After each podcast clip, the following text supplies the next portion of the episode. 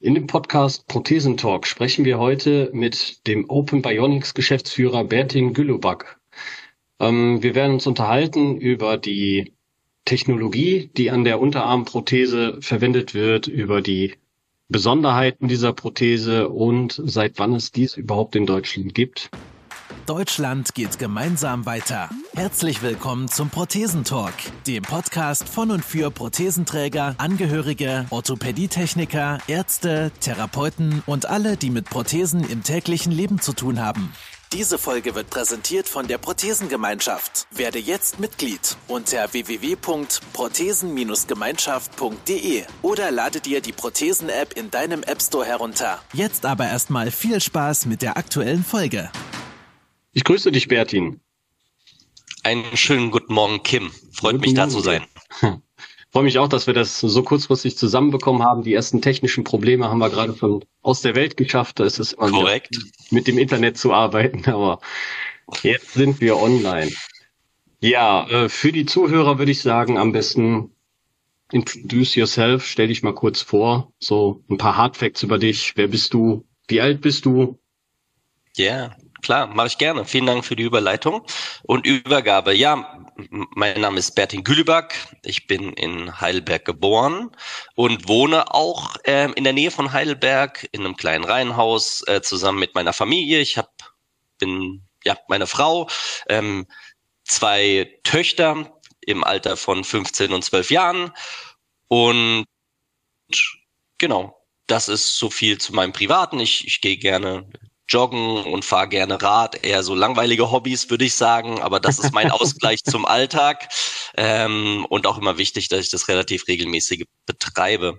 Ähm, genau, zu meinem beruflichen Hintergrund ist, ich bin Orthopädietechniker, ich habe das vor vielen Jahren in der Uniklinik in Heidelberg lernen dürfen und habe das Fach einfach ja lernen und lieben ja gelernt, ja gelernt, genau. Also schon so und von Anfang an, dass du sagst, äh, die, die Arm- und Beinprothetik war dann so das Spannende an der Orthopädie-Techniker-Ausbildung. Ja, also genau richtig. Ich fand es wirklich sehr, sehr interessant. Ähm, es hat mir Spaß gemacht. Allerdings muss ich auch dazu sagen, ich habe das auch relativ gut abgeschlossen, aber es gab definitiv bessere Leute als ich, also als ich war in der aus technischer Perspektive, ja.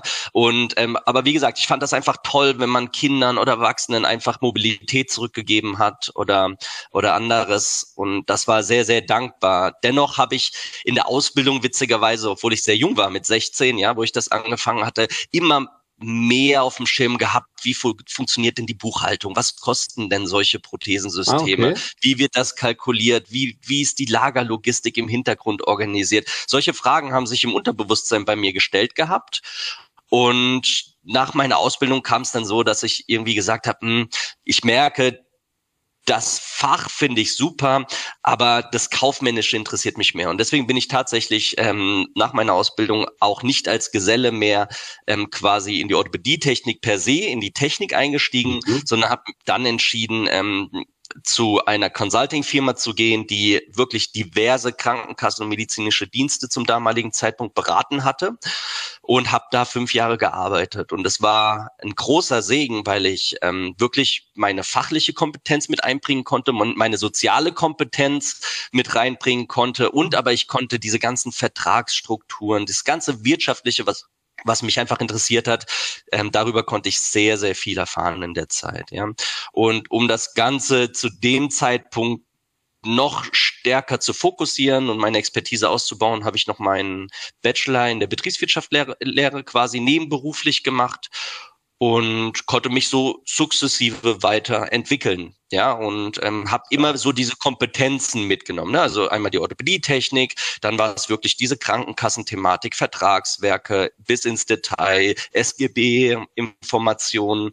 Ähm, ja, und dann, als ich fertig war nach fünf Jahren, habe ich gesagt, okay, mit dem Bachelor jetzt und Orthopädie-Technik, wie kann ich das ähm, zusammen verbinden, um weiter daraus zu wachsen? Und dann bin ich damals, das ist jetzt ungefähr zehn Jahre her, bei der Firma ähm, Touch Bionics. Das ist ein kleines mhm. Startup gewesen, auch aus, äh, aus Schottland.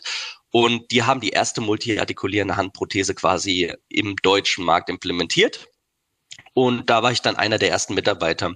Und auch das war wiederum ein Segen, weil alle meine Kompetenzen, die ich davor hatte, konnte ich dort quasi sehr, sehr gut einbringen. Ich war dort erst als quasi so Krankenkassenmanager eingestellt, dann aber ging es immer mehr in den operativen Vertrieb rein ähm, und das Controlling und dann später in die Marktentwicklung. Spannend. Ja. Richtig spannend. Ja, das, das war gut. Ja. So rückwirkend ist das äh, interessant, ne? Wenn man dann meistens in der Situation ist, dann sieht man das gar nicht so richtig. Aber wenn sich ja. einfach dann theoretische Kompetenzen, die man aufbaut, mit praktischen Kompetenzen, dann auch in den Berufen, die man dann wirklich auch äh, umsetzt im Alltag, mehrwertstiftend zum Einsatz bringen kann, dann ist das zumindest für mich erfüllend. Ne? Definitiv. Also mein Werdegang ist auch so ähnlich. Also ich habe auch technisch angefangen und bin dann ins Büro übergegangen. Das ist immer ganz cool, wenn man dann so ein bisschen diesen handwerklichen, technischen Background hat und äh, nicht nur von oben drauf guckt auf irgendwelche Prozesse, sondern die Prozesse auch wirklich mal erlebt hat oder versteht. Absolut. Und man darf eins halt nicht vergessen. Hinter uns, hinter jedem Prozess steht halt irgendwie ein Patient. Ja, und der hat Probleme und ähm, genau, und da neigt man dann nicht so, ne, wenn man das praktisch kennt und weiß, die Genehmigung, die dauert jetzt lange, der Patient ist nicht mobil in dieser Zeit, der muss ja, aber arbeiten oder etc. Ne? Ähm, das ist wichtig, das ja in der DNA zu haben, um seinen Job, glaube ich, leidenschaftlich zu machen. Das sind wahre Worte, definitiv. Und jetzt bist du aber nicht mehr bei dieser Firma angestellt, sondern du bist Geschäftsführer von Open Bionics. Ähm, seit 2023 in Deutschland Hast du alleine angefangen? Komplett? Genau, richtig. Ich habe, also genau, ich bin CEO, Geschäftsführer der Open Bionics GmbH, ne, mhm. aber nicht der CEO der kompletten Firma. Das muss man hier unterscheiden. Okay. Ähm, bin quasi ja der eingetragene Geschäftsführer der GmbH Deutschland, die allerdings für Europa und andere Teile noch ähm, der ja der Welt, der östlichen Welt und der südlichen Welt quasi verantwortlich ist. Korrekt. Ich habe hier alleine quasi gestartet. Ich habe die GmbH gegründet, wurde natürlich zu jedem Zeitpunkt ähm, durch die Kollegen in der UK, da wo auch im Prinzip unser ja, Konzernsitz liegt, quasi immer äh, tatkräftig unterstützt. Aber personell aus Deutschland oder Europa gesehen war ich der Erste ähm, der gestartet hatte. Mittlerweile ist es allerdings so, ne, man kennt die Branche, man kennt Experten, man hat ein Netzwerk und ähm, ich sag mal so, die Leute vertrauen einem, man mag sich und heutzutage, wir leben ja quasi in, in einem Berufsfeld, wo Personalknappheit herrscht, ja, insbesondere okay. auch bei Orthopädietechnik oder Ingenieuren. Es ist sehr, sehr schwer, gute Leute zu bekommen.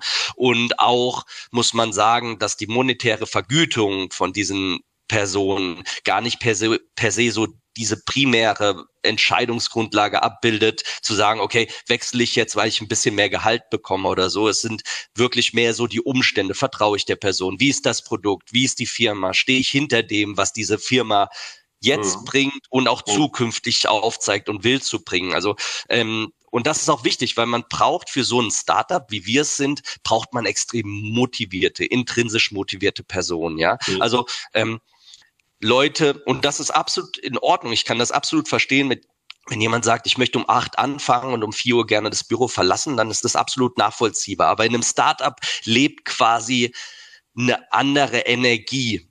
Ja, und ähm, das ist auch das, was man braucht und was jeden Tag einen motiviert, so viel quasi beizusteuern und ähm, man erntet aber jederzeit und auch zu vielen Momenten einfach auch wieder das Feedback, dass das toll ist und dann, ja, das ist die Energie des Aufbaus, glaube ich, einer Firma und genau. Und so konnte ich dann quasi gleich ähm, eine eine Kollegin gewinnen, von, mit der ich in der Vergangenheit auch schon viel zusammengearbeitet hatte, die ähm, liebe Angela, die jetzt bei uns den Customer Support macht. Mhm. Sie ist, mit ihr habe ich halt jemanden gefunden, die alle Prozesse quasi kennt aus dem bionischen Bereich, aus der Orthopädietechnik. Wir haben hier wirklich eine lang erfahrene Kollegin, die übrigens fließend Französisch spricht, fließend Englisch spricht und mich quasi in dieser europäischen Mission einfach maximal begleiten kann. Ähm, später folgte der liebe Ulf, ähm, Snigoki, auch ein erfahrener Salesmann quasi, der aus dem Bereich der Prothetik kommt und auch er hat sich uns angeschlossen und das habe ich bis heute nicht bereut. Es ist wirklich ein tolles Team und ähm, im Juli letzten Jahres kam dann der vierte Kollege dazu, das ist der liebe Rolanas. Der Rolanas ist Ingenieur der Orthopädie- und Reha-Branche Und mit ihm haben wir einen Experten im Bereich der oberen Extremität, ja, über 15 Jahre, wirklich spezialisiert, ähm, sämtliche Zertifikate und er stellt quasi sicher, dass die Patienten auch wirklich von der Qualität her das Beste erhalten. Cool. Jetzt habe ich gerade mal bei euch ein bisschen auf der Homepage rumge rumgerockt und äh, bin schon echt ja, ein bisschen, ein bisschen angetan. Also das sieht sehr, sehr modern aus. Ähm, man, man merkt, dass da der aktuelle Zahn der Zeit maximal vertreten wird. Ähm, 3D-Druck, Bohrsystem, Belüftung für so eine Unterarmprothese schon modern, optisch spannend gemacht, muss ich sagen. Also mein erster Eindruck war so ein bisschen, ähm, ja, Hero Arm passt, weil ich habe auch direkt den, den ähm, Iron Man so ein bisschen vor Augen gehabt. Habe auch direkt einen Anwender gesehen, der so eine Iron Man-artige Optik da dran hatte. Also schon sehr, sehr speziell aufgebaut. Finde ich cool. Ähm, was ist der Schwerpunkt? Also euer, euer Hauptziel. Wen möchtet ihr abholen mit dieser Prothese? Also, ähm, wir möchten grundsätzlich, und das die Mission, wir möchten bezahlbare Prothesensysteme die hohe Compliance zu den Patienten schaffen, mhm. bieten und dabei noch hohe Funktionalität und Zuverlässigkeit. Ja, ähm, wir haben viel Marketing auch aus den USA, die immer quasi diese Ironman zeigen und ja. quasi die Kinder versorgen. Und das ist auch wirklich ein Schwerpunkt von uns. Ne? Ich weiß nicht, ähm, ob das dir bewusst war, aber wir werden ja auch wirklich von Disney und Marvel mit den Lizenzfreigaben wirklich unterstützt, ähm, Ja, genau, das ist es. Ne? Also man darf ja nicht einfach irgendwelche so Cover, die aussehen wie Iron Man oder so oder Spider-Man, drucken und dann verkaufen, sondern ja. wir werden wirklich lizenziell ähm, werden wir supported. Das müssen wir auch regelmäßig anfragen und für jeden Markt anfragen. Ja. Und das ist erstmal wirklich der Wahnsinn. Ja, das fand ich übertrieben beeindruckend. Dennoch muss man sagen, wir versorgen nicht nur Kinder oder Erwachsene, die gerne Ironman tragen, sondern es ist bei uns auch wirklich die Möglichkeit, ähm, schlichtere Cover zu tragen und von anderen Vorteilen des Systems zu profitieren. So hatten wir zum Beispiel auch mit der Firma APT mit euch im vergangenen Jahre ja die 84-jährige Christa versorgt gehabt, ja. die allein, sage ich mal, durch das Gewicht der Prothese, durch diese Einfachheit der Ansteuerung der Prothese ähm, sich sofort für dieses Produkt entschlossen hat und äh, das bis jetzt auch noch nicht bereut hat. Und ähm, bei ihr war auch der Fall, dass sie viele alternative Prothesen davor über Wochen hinweg getestet hat und da quasi wirklich jetzt gar nicht das Cover oder so das ähm, Thema war, sondern einfach wirklich der Einstieg in die Prothese. Sie hat so ein bisschen gewulsten Stumpf. Das heißt, sie musste sich immer relativ ja hart in die Prothese reinziehen, was dann mhm. auch immer ein bisschen mit Schmerzen verbunden war. Der Einstieg bei unserem System ist deutlich leichter. Ne? Wir haben das Bohrsystem, man kann den Innenschaft, der flexibel ist, rausnehmen und kann dann ganz gemütlich in dieses System eigentlich einsteigen. Ja?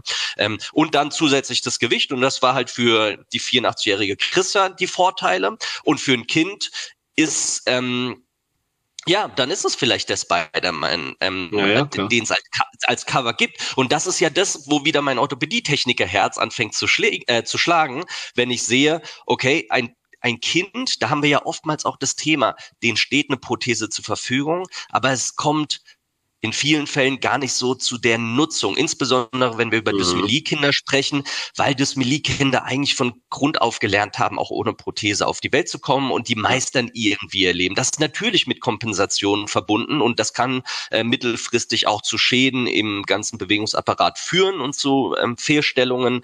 Aber erstmal Anfang der Pubertät oder so sind das noch keine Probleme. Ne? Das sind erstmal Spätfolgen. Ähm, und Genau, und wir finden halt, und da haben wir viele Beispiele, wo wir einfach sagen, ey, wenn wir denen ein Marvel-Cover geben, wenn wir denen diese Coolness dieser Prothese einfach aufzeigen, ne, die haben dann Bock drauf. Die, die wollen das. Letztens hatte ich einen anderen Patient aus dem Raum Mannheim, ähm, achtjähriger, ähm, wirklich cool. Der hat davor immer Prothesen gehabt, hat die auch getragen, aber so wirklich diese riesen Compliance, diese Verbindung, dass das jetzt quasi die Prothese neuer Arm ist, war nicht so nach meiner äh, meinen nachher gegeben. Und okay. durch den Hero Arm, den er erhalten hat, auch mit Marvel Cover, ich hatte ihn noch ein paar Wochen nach der Versorgung dann zu Hause besucht gehabt. Und da hat er zu mir gesagt, ich will das gar nicht mehr ablegen. Ne? Ich will damit ins cool. Bett gehen und schlafen. Ja. Und ähm, auch in der Schule, weil da war auch viel Mobbing das Thema. Ja, ja in der Vergangenheit, ja, sehr stark. Da gab es Schulwechsel. Und ähm, ja, Kinder können hart sein. Und auch da ist es deutlich besser geworden. Also der Junge wächst gerade über sich hinaus und wenn da der Startschuss quasi das System war, dann hat das doch doch alles, finde ich, dann funktioniert und alles hat gegriffen. Mhm. Und wir sprechen noch nicht mal über die Funktionalität der Prothese, sondern einfach über diese Compliance, diese Offenheit von Patientenseite, das Produkt wirklich aktiv zu nutzen, als für sich als eine Einheit zu, an, anzuerkennen, ja. Definitiv, ja schöne Versus. Also echt cool. Gerade wenn dann so ein Kind dadurch das Selbstbewusstsein erlangt, ähm, über sich hinauszuwachsen und Akzeptanz hat und sich vielleicht nicht mehr so als den behinderten Jungen sieht, sondern als den coolen Jungen dann dadurch sieht, auf eine spezielle Art und Weise, die ihm gar keiner nehmen Genau. Und, und da hilft ihm übrigens auch Social Media, weil das ist auch cool, dass diese ganze Community von Betroffenen auch in Social Media ja ganz aktiv ist. Von alt bis jung, ne, die dann wirklich auf Instagram aktiv sind und die einfach so wirklich dieses Thema Behinderung und Prothese einfach super cool und lässig, also fast schon so, zu so einem Superstatus wachsen lassen, ja. Und davon profitiert jeder aus der Community eigentlich, ne? Stark. Ja, das ist ja, wenn man darüber dann so, so zusätzlichen Zusammenhalt findet, finde ich auch immer wichtig. Also die Kommunikation unter Amputierten oder Dysmelie-Menschen, Prothesenträgern, whatever, ist halt super, super wichtig. Also ich merke selber, ich komme ja halt als Selbstbetroffener aus der Beinprothetik und äh, merke da auch, wenn die Leute Wörter von einem Arzt hören, wie es danach weitergeht, eigentlich sage ich denen dasselbe, wie es weitergeht, aber aus Sicht des Anwenders ist es immer eine andere Kommunikationsart. Und wenn die dann da als Prothesenträger alle dann, ja, es ist schon so ein, so ein Markenzeichen, ne? so, ein, so ein Zusammenschluss mit einem Markenzeichen. Schon echt cool gemacht. Ja, Definitiv. Das wird dann eher so äh, über USA gesteuert oder ist das ähm, so so national immer gesteuert gewesen? Also wir haben globales. Ne? Was meinst du konkret das mit den Covern und den Lizenzen oder? Nee, ich meine die äh, der Zusammenschluss der Prothesenträger. Ja, also wir haben ein wirklich super Marketing Mhm. Globales Marketing und die sind wirklich super engagiert. Also das muss ich der Firma wirklich lassen. Es wird nichts entwickelt, was nicht vorab mit einem Komitee aus Patienten quasi abgestimmt wurde. Es wird mhm. immer quasi auf wirklich Vorteil bringend im Alltag geprüft und das nicht aus Ingenieursperspektive oder irgendwelchen ökonomischen äh, Gründen, sondern wirklich, dass es wirklich Patienten Mehrwert stiftet. Ja, und ähm, immer wieder werden Patienten da involviert ähm, und es wird wirklich versucht, am Patienten zu bleiben, Communities aufzubauen, ähm, regelmäßig Veranstaltungen mit denen zu betreiben, einfach da wirklich einfach eine Community aufbauen ja, um da einfach stärker gemeinsam zu werden. Stark. Ich würde mal sagen, wir widmen uns mal der Prothese selbst. Mm, so aus dem Bauch raus, was ist so deine liebste Funktion der Prothese? Also ich als Orthopädietechniker mich hat damals, also das war auch wirklich der Grund, warum ich gewechselt hatte vom großen Konzern zu wirklich ja. nochmal bereit sein ähm, auf so ein Start-up. Da muss man natürlich überzeugt sein vom Produkt. Ja, also ja. gibt nichts Schlimmeres, als irgendwie in eine Firma reinzugehen und das Produkt eigentlich nicht so toll zu finden. Ja, also das, nee, das ist ja irgendwie logisch. Und ähm, was ich halt ähm, toll fand, ist erstens der 3D-Druck auch aus strategischer Perspektive und strategisch waren ja alle Positionen, die ich davor viele Jahre lang besessen hatte oder besetzt hatte. Ähm, das ist die Zukunft und das wird ganz, ganz viel in der Orthopädietechnik, aber auch in der Welt verändern. Und ähm, was ich dann noch toll finde, ist, wenn aus 3D-Druck, also rein theoretisch ist es ja egal, ob man ähm, das Produkt A oder das Produkt B jetzt druckt oder aus Gießharz schafft oder aus Holz schleift. Ja, am Ende ist es ein mhm. Schaftsystem. Also interessant wird das Ganze, wenn dadurch entweder Prozesse verschlankt werden können, was sich dann wieder in einer günstigeren Produktion auswirkt, oder am besten, wenn durch die Technologie Patienten Mehrwerte gestiftet werden. Ja, und das habe ich halt sofort gesehen. Also wir sprechen, äh, du hattest das eingangs kurz erwähnt gehabt, belüftetes Schaftsystem. Ja? ja. Also das alleine ist doch ein Traum, ja. Durch kon konservative Fertigungsverfahren ist es nicht möglich, ähm, ein Schaftsystem nicht geschlossen zu, zu gestalten und nicht unter Vakuum ähm, quasi ja herzustellen. Wir durch den 3D-Druck und durch ein Bohrsystem können maximalen Halt ja mit Belüftung des Stumpfes ermöglichen. Ja, und das alleine ist so ein großer Patientenmehrwert. Und ähm, wenn du die Möglichkeit hast, mal in der Zukunft, frag mal die Patienten, wie die darauf reagieren. Die schwitzen am Stumpf. Jetzt vielleicht bei Dysmelie-Kindern nicht so sehr. Wenn man aber später bei Amputationen äh, mit, mit Herren und Damen spricht, dann ist das immer ein Thema. Ja, also. ja bei uns im Unterschenkel, Oberschenkelbereich ist überall, also spätestens, absolut. sportlich wird. Genau, absolut. So, das war das erste, wo ich gesagt habe, ey, das alleine ist schon so ein Mehrwert. Also ich spreche, ich sag schon in, quasi, wenn ich mich mit Kunden unterhalte oder auch mit Patienten, die Hand an, per se, das ist so, das ist auch ein Megaprodukt, aber es ist wirklich die Symbiose aus allem. Also wirklich mhm.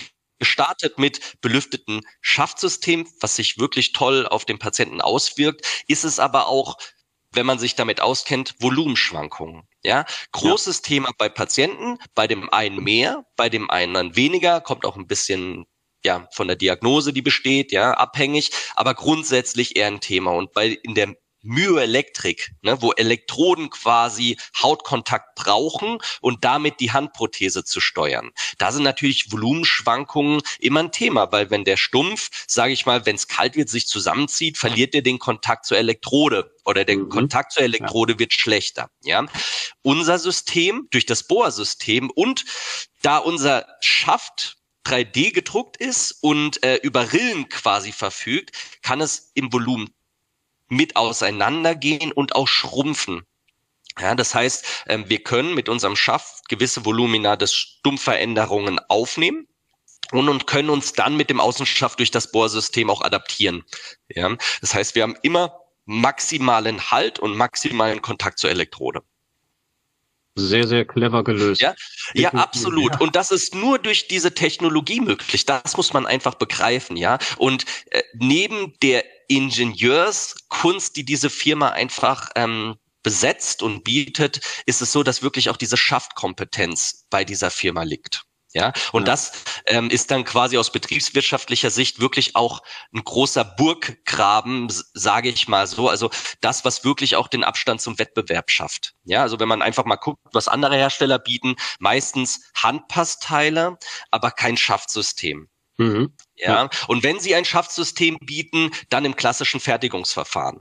Ja, und das ist nicht schlecht und nicht gut. Und auch ein belüftetes Schaftsystem ist für manche Patienten überhaupt nicht notwendig oder sowas. Ne? Also das muss man auch immer sehen. Der Patient mit seinen individuellen Anforderungen, ähm, quasi, man geht mit ihm das durch und dann bestimmt man, okay, das Produkt A, B oder C ist das Beste für dich. Also ich kann jetzt nicht einfach sagen, unser Produkt ist das Beste auf der Welt und passt jetzt einfach mal jedem Patienten. Das stimmt nicht. Ja, Wir bieten gewisse Vorteile, ja. die unser System in der Regel nur bietet. Und dann gibt es Patientenbedürfnisse und entweder gibt es dann einen guten Fit. Ja. Das ist sehr oft so oder auch nicht. Ja, und dann kommt ein anderes System ähm, zum Einsatz. Und das ist auch absolut in Ordnung und das ist absolut richtig so. Wie wird denn so ein Schaft hergestellt? Ähm, geht man da auch mit einem ganz klassischen Gipsabdruck am Anfang vor oder ist das schon so eine Scannermethode? Genau, also ähm, im Prinzip ist es doch gar nicht so unterschiedlich wie das, was man als Techniker, aber auch Patient kennt. Ja, man, man geht zu seinem Orthopädietechniker als Patient und kriegt dieses Produkt vorgestellt, ähm, gegebenenfalls, weil der Techniker das als Mehrwert stiften für seinen Patienten erachtet. Und dann ist es so, ähm, man macht quasi als Techniker einen Abdruck, Mm. Ja, ähm, modelliert, äh, gießt das äh, quasi zu einem Positiv aus, modelliert das und zieht einen Thermoplast drüber und baut so erstmal einen Testschaft auf. Ja, äh, man guckt, ob dieser Testschaft am Patienten gut sitzt wenn der gut sitzt, probiert man die Elektroden zu positionieren, die Ausschnitte vorzunehmen am Innenschaftssystem, am transparenten Testschaftsystem. Mhm. Und wenn man dann die definitive Position äh, oder Schaftsituation geschaffen hat, ja, und sagt, okay, die, diese, diese Passform des Testschaft ist jetzt ideal, dann wird die übertragen, also wieder ausgegossen mit Gips. Und dieses Gipsmodell wird dann quasi mit ein paar Informationen und Kennzeichnungen, zum Beispiel, wo die Elektroden sitzen, mhm. wo das Ende ist, aber auch zum Beispiel, wo der Schaftrandverlauf ist, das wird dann angezeichnet und dann wird das im Prinzip abgescannt und dann läuft es bei uns schon ziemlich digital. Das wird dann zu uns geschickt vom Techniker aus zu uns und wir schicken das intern dann weiter an unsere Ingenieure. Wir haben eine Fachabteilung dafür ähm, und die nehmen diesen Scan, ja, und können und das ist wirklich, das habe ich auch davor noch nicht gesehen. Die bauen quasi wirklich digital die die Ist-Prothese nach allen Maßen quasi digital auf mit dem Stumpf und ähm, können dann so Querschnittsbilder ähm, erstellen und Grafiken, mhm. die wir, bevor es produziert wird, wieder an den Techniker und den Patient zurückspielen. Und die können dann quasi die E-Mail öffnen und sehen dann quasi, so ein Querschnitt vom Stumpf, wie der quasi dann in der Prothese sitzt, wie lang das ist, da sind die ganzen Maße und können sich dann wirklich ein finales Bild machen, wie die Prothese auch schlussendlich aussieht. Und dann kann man im Prinzip noch Handlungen vornehmen, wenn man sagt, okay, das ist mir doch ein bisschen zu lang, könnte man theoretisch ähm, dann noch ein bisschen kürzer das Ganze gestalten. Also da ist noch Feedback-Aufnahme möglich. Ansonsten wird das Ding bestätigt und dann wird das so ausgeliefert drei bis fünf Wochen später. Cool. Das ist echt ja. modernes, modernes Vorgehen, sag ich jetzt mal. Ähm, ja, mit dem, mit dem, mit der Kontrolle dann nochmal am Ende visuell, dass man da schon mal so ein bisschen einen Fixpunkt hat, wie es ungefähr aussehen könnte. Absolut. Vielleicht auch nochmal spannend. Und dann geht's dann ab in die Fertigung. Das heißt, dann geht's dann zu einem Sammelpunkt, wo dann wahrscheinlich irgendwo, weiß ich nicht, mehrere 3D-Drucker stehen. Ja, also wir haben 3D-Drucker. Allerdings ist es so, dass wir da mit ähm, ja, weiteren Firmen, externen Firmen zusammenarbeiten. Das sind extrem teure Anschaffungen. Ähm, das sind also wenn man über 3D-Druck spricht, das muss man vielleicht auch noch mal ein bisschen hervorheben. Ne? Dann denkt so ein Laie wie ich vor drei Jahren oder vor zwei Jahren, ja, denkt dann, okay, das sind so ähm, so Teile, die man auf den über Amazon bestellen kann oder die man dann im Freundeskreis irgendwo in einem Wohnzimmer vom Bekannten trifft, ne, die dann irgendwie so kleine Artikel dann drucken können, was die auch ja. total toll machen. Aber wenn wir über 3D-Druck sprechen, dann ist das wirklich ja, ich sag mal so, der heißeste Scheiß. Ne? Also das ist ähm, Industriestandard, höchstes Niveau. Und ähm, man erkennt auch überhaupt nicht mehr, dass das gedruckt ist. Man kann das optisch okay. und haptisch überhaupt nicht mehr nachvollziehen. Ne? Das sieht aus wie ein Gussteil, ähm, ist aber kein Gussteil. Das nennt sich dann SLS-Technik. Ähm, das sind Laser-Sinterverfahren. Und ähm, das kann sich jeder mal wirklich, also SLS-Druck kann man sich auf YouTube mal reinziehen. Das ist wirklich hochinteressant, was da möglich ist. Und auch so ein bisschen spooky teilweise. Ja. Also es ist nicht mehr, dass dann so wirklich so die kleinen Schichten hingelegt werden und das ganze Produkt nachher so würfelig ist und sowas. Ne? Das hat überhaupt nichts mehr damit nee. zu tun, genau. Krass. Und dadurch ist es besonders stabil und auch besonders leicht, ja. Und wie gesagt, und man kann halt Formen drucken wie Luftkanäle, man kann es volumenschwankend anpassen und ja, das ist einfach nur durch diese Technologie möglich. Und das hat mich halt damals wirklich so sehr begeistert und dann noch quasi mit dem Wissen, das ist erst der Anfang. Mhm. Ne, also wir sind am Anfang Stimmt, dieser ja. Technologie. Ja, ja also nicht ganz am Anfang. Ja, genau. Die ersten aber Mutigen, die damit intensiv arbeiten und das auf dem Markt etablieren. Und genau. äh, es gehört immer so, irgendeiner entwickelt was, dann hast du die Leute, die haben Angst davor oder sagen so, ah nee, brauchen wir noch nicht, ist viel zu früh, die Technik ist noch nicht so weit. Hast du die Mutigen, die sagen so, hey, das könnte die Zukunft sein, lass mal damit ein bisschen spielen, ein bisschen arbeiten. Ähm, ich glaube, was so ganz, ganz im Hintergrund abgeht, wo schon wieder die nächsten Aktionen mit gestartet werden, was schon getestet wird, was gar keiner mitkriegt, das ist, äh, ist ja bestimmt schon wieder drei Schritte weiter gedacht. Und äh, da haben schon bestimmt wieder viele Angst vor. Aber ja, man muss sich dem auch annehmen und gucken, ist es was, kann es was, wo kann es was, ist es vielleicht für einen Teilbereich interessant und also ohne Absolut. jetzt betroffen zu sein davon, muss ich sagen, so macht mich schon äh, ein bisschen, ja, es interessiert mich, also ich finde es mega, mega interessant. Äh, ich finde, es ist logisch, was du bis jetzt alles gesagt hast. Ähm, ja, cooles ja. Produkt. Also ich sage immer, ne, wie gesagt, zwei Ergebnisse müssen resultiert werden. Am besten, wenn der Patient dadurch einen Mehrwert erfährt und der auch erheblich ist. Ja, also wirklich ein Funktionsvorteil ja. gegenüber allem anderen und das mit Abstand, was existiert, dann hat es eine Berechtigung oder wirklich Prozesse dadurch massiv verschlankt werden können. Ja, ja. und ähm, genau. Welche Funktionen hat die Hand? Genau. Also die Hand selber ähm, wiegt erstmal unheimlich wenig und ist dabei super stabil. Ja, das muss man einfach mal so sagen. Unsere Kinderhand zum Beispiel wiegt ungefähr 270 Gramm. Ja. Wow. Mit, ähm, und, und, drin, mit, also die komplette Hand. Ja, also ohne Schaftsystem, aber nur die Hand. Und das ist wirklich ein tolles Gewicht. Man muss sich auch als Patient, also auch wieder, da ist es so nützlich wirklich, dass ich diesen orthopädietechnischen Hintergrund auch aus der technischen Perspektive verstehe, weil angenommen, wir haben einen Patienten, der wirklich einen kurzen Unterarmstumpf hat. Ja, mhm. es ist wirklich, ne, die Hand ist so distal positioniert, dass wirklich ein krasser Hebel auf das ja. Ellenbogengelenk resultiert, ja. Und jedes Gramm, was da vorne drauf ist, multipliziert sich ja, ja, extrem und skaliert nach hinten aus. Und das heißt, der, jedes Gramm, was vorne weniger ist im Handsystem, ja, ist wirklich ein extremer Nutzen für den Patienten und führt dazu, dass er die Prothese länger tragen kann. Ja. Ne, das ist so erstmal die technische Erläuterung. Und wenn ich dann sage, unsere unsere schwerste Hand quasi, unsere größte Hand für Erwachsene, ja, das wäre eine L-Hand, die wiegt 335 Gramm, ja, also so Benchmark ist, glaube ich, gibt's auch unterschiedliche Produkte und es gibt ja mittlerweile viele multiartikulierenden Systeme, aber ich wage jetzt mal zu sagen, die wiegen meistens zwischen 500 und 650 Gramm.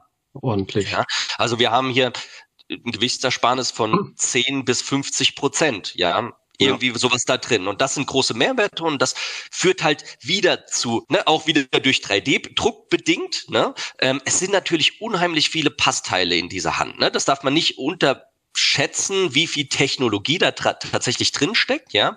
Aber ähm, das ist so mit, finde ich, der größte Nutzen. Ein weiterer Nutzen des Systems ist, ähm, dass die Hand wirklich sehr, sehr simpel ist. Also jeder versteht das System wirklich. Und es ist, mhm. ähm, man kann die so individuell und smart einstellen über eine App, wo auch der Patient Zugang hat, dass wirklich Patienten, die schnell an Griffmuster kommen möchten, das wirklich auch machen können, ähm, auf eine wirklich ganz intelligente Art und Weise ohne es zu verkomplizieren. Ich denke, das ist das nächste. Und dann der vorletzte Punkt wahrscheinlich ist es, die Hand ist unheimlich robust.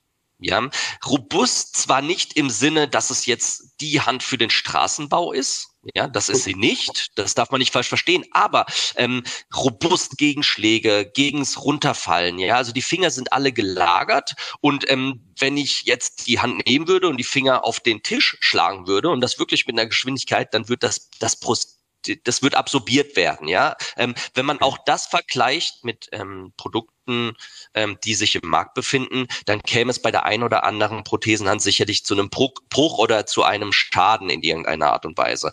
Ähm, und das sind trotzdem auch wieder so als Anwender, was will man? Man will doch eigentlich ein, oder die meisten wollen doch ein zuverlässiges System, ein smartes System, was einen nicht nervt, sondern ein guter Wegbegleiter ist. Ja ja, einen in Ruhe lässt und wenn es dann noch leicht ist und verschiedene Komforts und Belüftung bietet, ist so meine praktische Erfahrung über die letzten 20 Jahre, das ist ein wirklich großes, nutzenbringendes Paket. So sollte es sein. Klingt cool. Und ähm, von den, also es sind, glaube ich, zwei Elektroden, die da immer verbaut sind. Ne? Ist das genau, es ist Standard bei, bei Armprothesen. Ich weiß das da gar nicht. Also die, die Anbindung ja. Körper kenne ich jetzt nicht so. Genau, richtig. Also das ist eine ganz konservative Art und Weise, eigentlich Systeme, myoelektrische multiartikulierende Systeme wirklich anzusteuern, dass man das über zwei Elektroden macht. Man probiert die Muskelngruppen zu erreichen mit diesen Elektroden, die auch, sage ich mal, physiologisch fürs Öffnen und Schließen der natürlichen Hand zuständig wären. Mhm. Ähm, und genau, es gibt allerdings super gute alternative ähm, Ansteuerungsmöglichkeiten, die sind dann wesentlich komplexer in jeglicherlei Hinsicht, aber bieten anderweitige Vorteile. Ja, also ähm, das war das auch wieder, was ich gemeint hatte. Ne? Ähm, so die eierlegende Wollmilchsau ja, ja, kann unser Produkt schon sein, aber wie gesagt, am Ende ist wirklich der Patient, es kommt auch stark mit der Amputationshöhe. Ne? Also wenn wir über transhumeral, also Oberarmpatienten sprechen, ähm, das können wir gar nicht bedienen derzeit. Ne? Also es sind Pläne da, Lösungen auch für transhumerale Patienten zu schaffen, aber derzeit sind wir wirklich äh, fokussiert auf den Unterarm und je nachdem, dann kann schon wieder ein ganz anderes System, Ansteuerungssystem, aber auch vielleicht eine ganz andere Protheseneinheit wieder Sinn ergeben. Okay. Und ähm, von den von den reinen Funktionen der der Hand her, was ist da möglich? Gibt es da Einschränkungen oder sind da so gewisse Muster voreingestellt nur? Oder Ja, fangen wir mal so also an. Wenn die Christa, die Christa, wenn die die Hand jetzt bekommen hat, hatte die komplett alle Funktionen direkt freigeschaltet und konnte die auch benutzen? Oder wie war da so ein bisschen das, der Vorgang? Ehrlich gesagt kann ich mich gar nicht mehr so wirklich dran erinnern. Ich meine aber ja, dass sie Zugang zu allem hatte. Mhm. Und ähm, die Hand verfügt ganz konkret über sechs unterschiedliche Griffmuster. Wir sprechen über den Oppositionsgriff, das ist das normale Schließen des, der Vollhand, ja, Ja. mit Opposit, also mit Daumen nach vorne. Und dann Mhm. sprechen wir über den Lateralgriff, das ist quasi auch der Vollhandschluss mit dem Daumen auf der Seite, auch genannt Schlüsselgriff.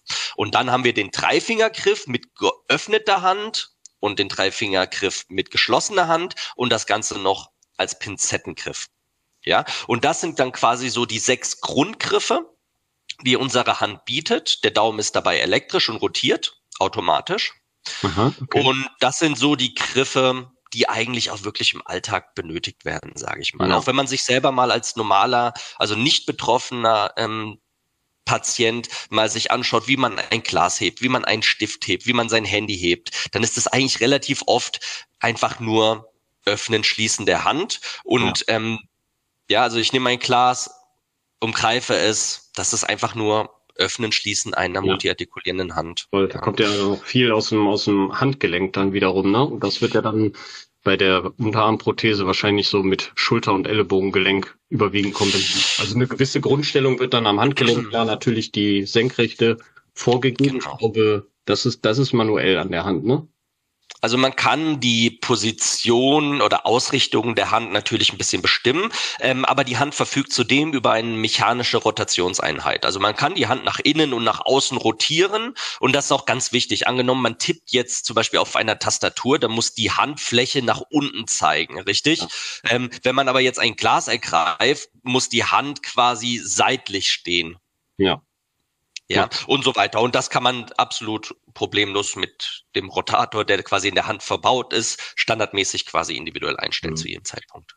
Jetzt muss ich ja, mh, ganz doof gedacht, ähm, wenn ich ein Glas greife, muss ich ja wahrscheinlich irgendeinen Muskel von den ansteuern. Also über meine Muskel steuere ich das Glas ja an. Wenn ich jetzt trinke und äh, ich lasse diesen Muskel aus Versehen oder spanne ihn nochmal an oder sowas, äh, fällt das Glas dann runter? Also geht die Hand dann einfach auf?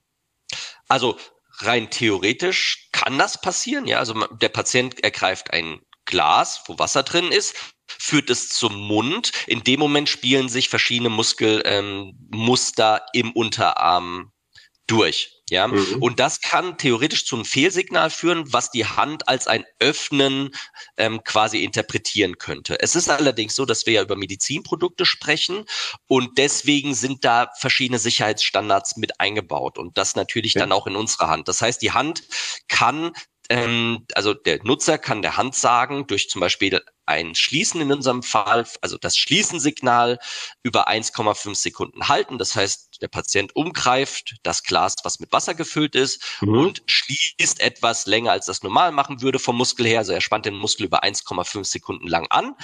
Das bedeutet in dem Fall, die Hand kapiert jetzt, die Hand soll nicht mehr, also die Hand reagiert jetzt in diesem Fall nicht mehr auf irgendwelche Muskelsignale. Okay. Ja, also es ist jetzt, er könnte jetzt mit der Hand quasi rumfuchteln oder sowas und die, da würden ganz viele Muskelaktivitäten stattfinden, aber die Hand weiß jetzt, okay, sie schaltet das aus. Sie misst aber zu jedem Zeitpunkt, was da stattfindet. Sie reagiert bloß Ja. nicht drauf. Ja, Okay. und der Patient kann das dann wieder durch ein Schließen über 1,5 Sekunden kann er das quasi wieder löschen, diesen Modi. okay. Ja, und dann Oh. kann er die Hand ganz normal wieder öffnen. Ja, das sind kleine Features, auch wie gesagt nicht kompliziert, aber ähm, ganz gute Frage wirklich, weil ähm, das sind einfach notwendige Sachen, ja. Oder angenommen, also beim Glas will keiner, dass runterfällt, aber jetzt immer Ja. das Beispiel, man kocht für seine Kinder Spaghetti, ja, trägt dann Ja. das heiße Wasser irgendwie von der einen Tischplatte zur anderen Oh ja, und plötzlich fällt das runter und es kommt zu Verbrennungen. Ne? Und das wäre natürlich dann wirklich äh, furchtbar. Das will kein Mensch und deswegen ist es absolut richtig, dass so, solche Maßnahmen getroffen werden und eingebaut werden. Ähm, Anwendungsgebiete der Hand. Also ich sag mal, wir haben jetzt so ein bisschen über die, die Alltagssituation gesprochen, über die Elektrik. Und wenn ich jetzt sage, ich möchte jetzt gerne mal, weiß ich nicht, äh, meinem Hobby nachgehen, Fahrrad fahren oder ins Fitnessstudio gehen, mache ich das auch mit der Hand oder wird da irgendwas für geändert? Ja, also ähm, sehr gute Frage. Ich antworte immer das. Also die mit der Hand, ich hatte ja differenziert, was robust sein mhm. heißt. In dem Fall ist es wirklich so, die Hand ist für die ganz normalen Tätigkeiten des Alltags quasi ähm, ausgelegt und darauf ausgebaut und da macht sie die Patienten auch wirklich glücklich. Da führt, ähm, da, da ist im Begriffen natürlich Hobbys, da ist im Begriffen natürlich Radfahren, da drin ist natürlich ähm, in gewissermaßen Gym drin. Jetzt haben wir aber dann, wenn wir tiefer reinzoomen quasi in die Aktivitäten, gibt's beim Radfahren den Downhill-Biker, ja, mhm. der wirklich dann auf den Berg fährt und über Stock und Stein mit massiven Schlägen, also ne, das, also was dann so ein bisschen das Normale übersteigt. Und wenn wir ins Gym reinzoomen, haben wir dann den Gewichtheber, dann, der dann irgendwie 250 Kilo stemmt, ja. Und da in der Tiefe muss man dann quasi differenzieren und sagen, okay, wir sprechen dann mit diesem Produkt wirklich derzeit noch eine, eine Gruppe an, die ins Gym geht, ähm, quasi da irgendwie auf Spinning Fitness, betreibt, ja, auch normale Gewichte handelt, ähm, aber halt keine massiven. Also eher, sage ich mal, in diesem Fitnessbereich. So kann man es genau, vielleicht äh, ja. ganz gut argumentieren. Fitness ja, ähm, aber Extremsport nein. Ja, da haben wir eine gute Differenzierung. Cool. Ähm, was habe ich denn noch an? Ah, Wasserfestigkeit interessiert mich gerade auch noch. So, wenn ich ja. jetzt sage, ich gehe jetzt so am, am Wasser mit, keine Ahnung, mit den Kiddies spazieren und eines meiner Kiddies rennt da einfach ins Wasser rein, kann ich den dann mal eben damit rausfischen oder sollte ich das besser vermeiden, den Arm vorher wegschmeißen? Also, Genau, also das sollte man bei unserer Prothese vermeiden. Sie ist nicht wasserdicht, sie ist quasi, das betrifft auch eine Vielzahl an multiartikulierenden Prothesen derzeit, dass die in der Regel nicht wasserdicht sind, zumindest nicht so wasserdicht, dass man damit in den Pool oder mhm. in Salzwasser oder sowas springt. Es gibt, das muss ich sagen, es gibt wirklich tolle Systeme, ähm, Handprothesen, ähm, die sind wasserdicht, die haben dann nicht das Schaftsystem, was wir zum Beispiel anbieten, aber ähm, es gibt tolle Prothese, die Prothesenpassteile, die auch wirklich ähm, Daseinsberechtigung haben aus meiner Perspektive. Und Wasserdichtigkeit ist da auf jeden Fall gegeben. Ich glaube, es gibt zwei Modelle in Deutschland. Ähm, die wasserfest sind, ähm, wo man aber differenzieren muss auch. Ähm, das Handpassteil ist wasserdicht, aber es ist die Elektroden, das Akkumanagement, was ja im Schaft verbaut ist, nicht. Ja. ja. Das heißt, egal welches System, wenn plötzlich, wenn man, also wenn eine Mutter an einem See mit ihren Kindern vorbei äh, läuft oder entlang läuft, mhm. das Kind in den in das Wasser fällt, abrutscht, ja, mit einem wasserdichten Handprothesenpassteil äh, von einem Mitbewerber von uns zum Beispiel, ähm, wäre das sehr, sehr schlecht. Weil, wie gesagt, das System als Ganzes quasi nicht wasserdicht ist, nur das mhm. Handprothesenpassteil, aber die ganze Akku, die ganzen Elektroden und damit quasi die Gefahr absolut gleich ist wie auch bei uns. Ja. Okay, ja, das ist so ein bisschen noch. War jetzt so allgemeines Interesse, weil ich mich damit. Nee, absolut. Also. Was mich nicht betrifft. Nee, Wasserdichtigkeit ist, glaube ich, eine wirklich gute Sache. Also, das darf man nicht unterschätzen. Das ist auch was, was ich begrüßen würde, wenn das bei uns demnächst mal kommen würde.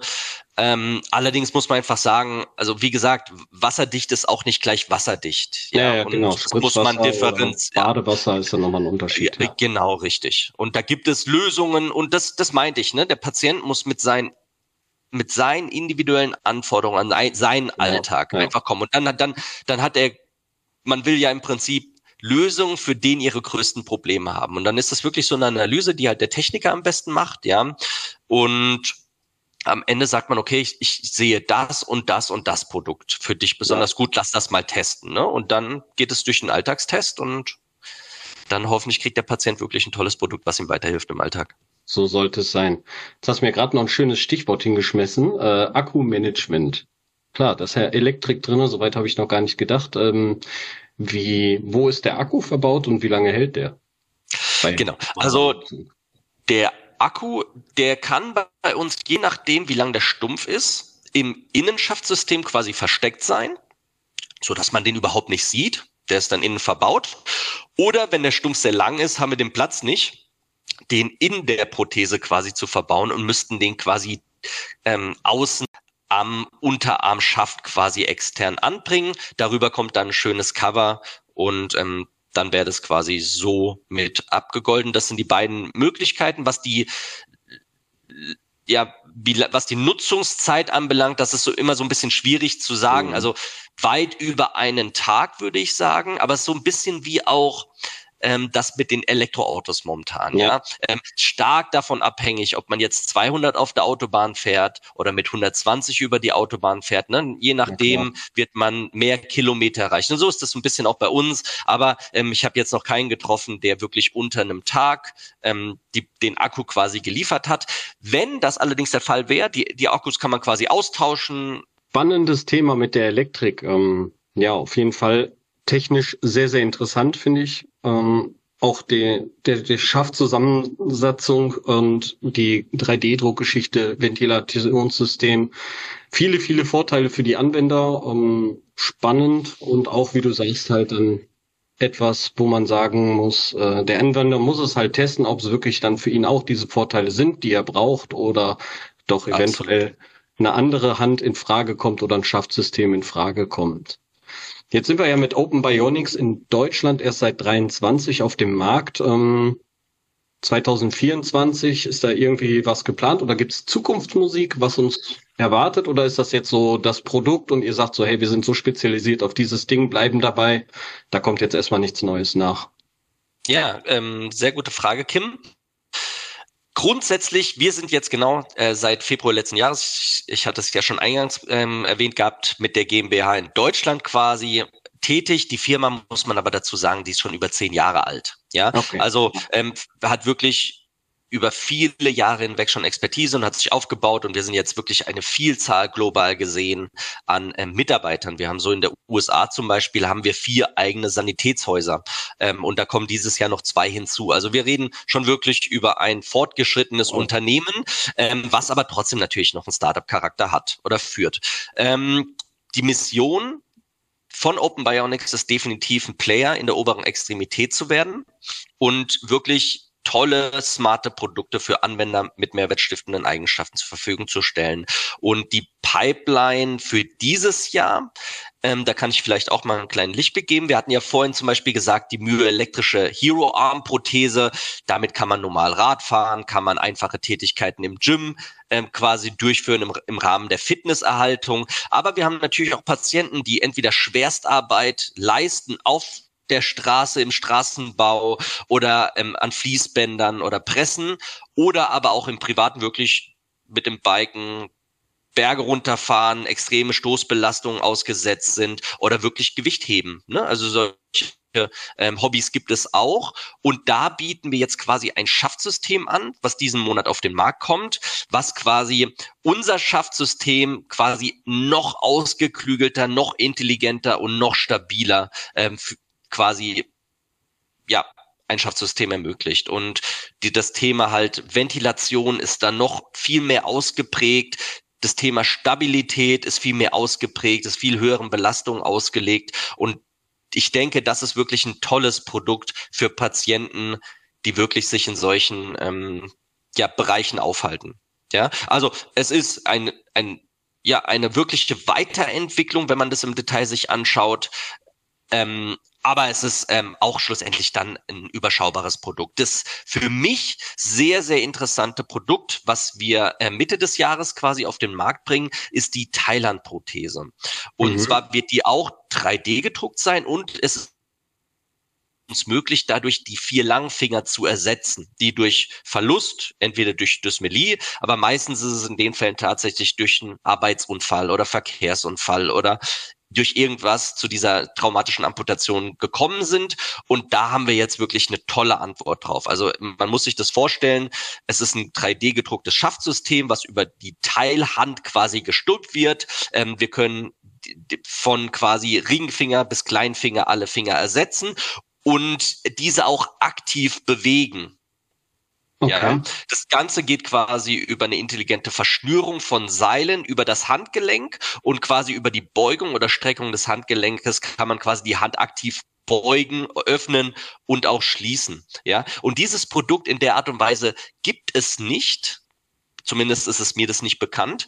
Und ähm, das Gewicht wird ungefähr sich zwischen 160 und 200 Gramm bewegen. Also wieder die Eigenschaften extrem leicht, extrem smart, wieder robust und aber auch dort wird wieder so eine Ventilation eingebaut werden in das Schaftsystem.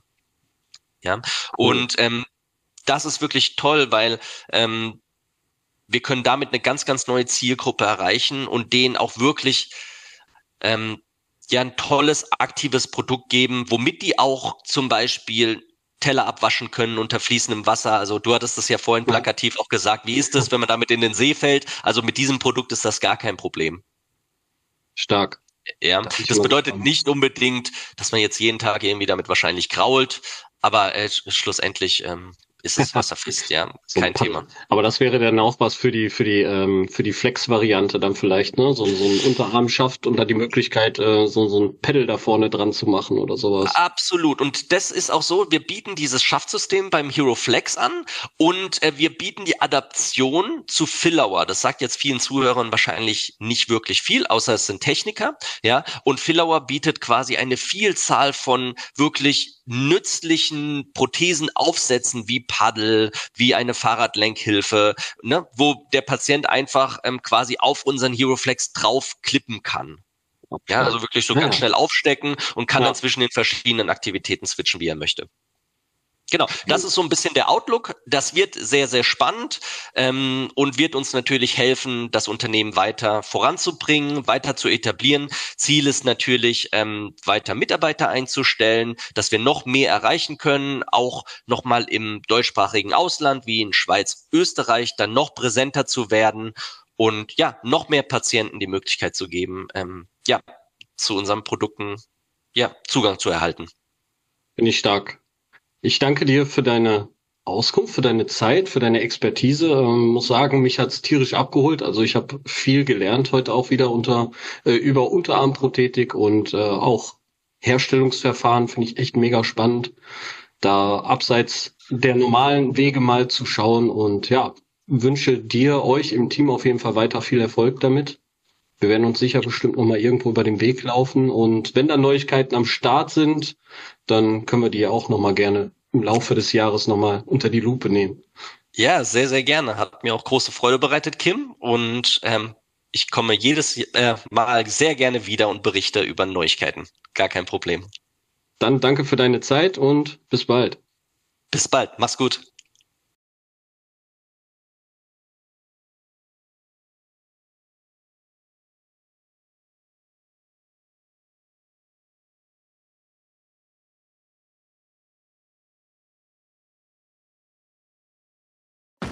Vielen Dank, dass du wieder mit dabei warst. Die Folge wurde präsentiert von der Prothesengemeinschaft. Bewerte diesen Podcast und empfehle ihn deinen Freunden und Bekannten. Aber schalte vor allem auch nächste Woche wieder ein zu einer neuen Folge des Prothesentalks.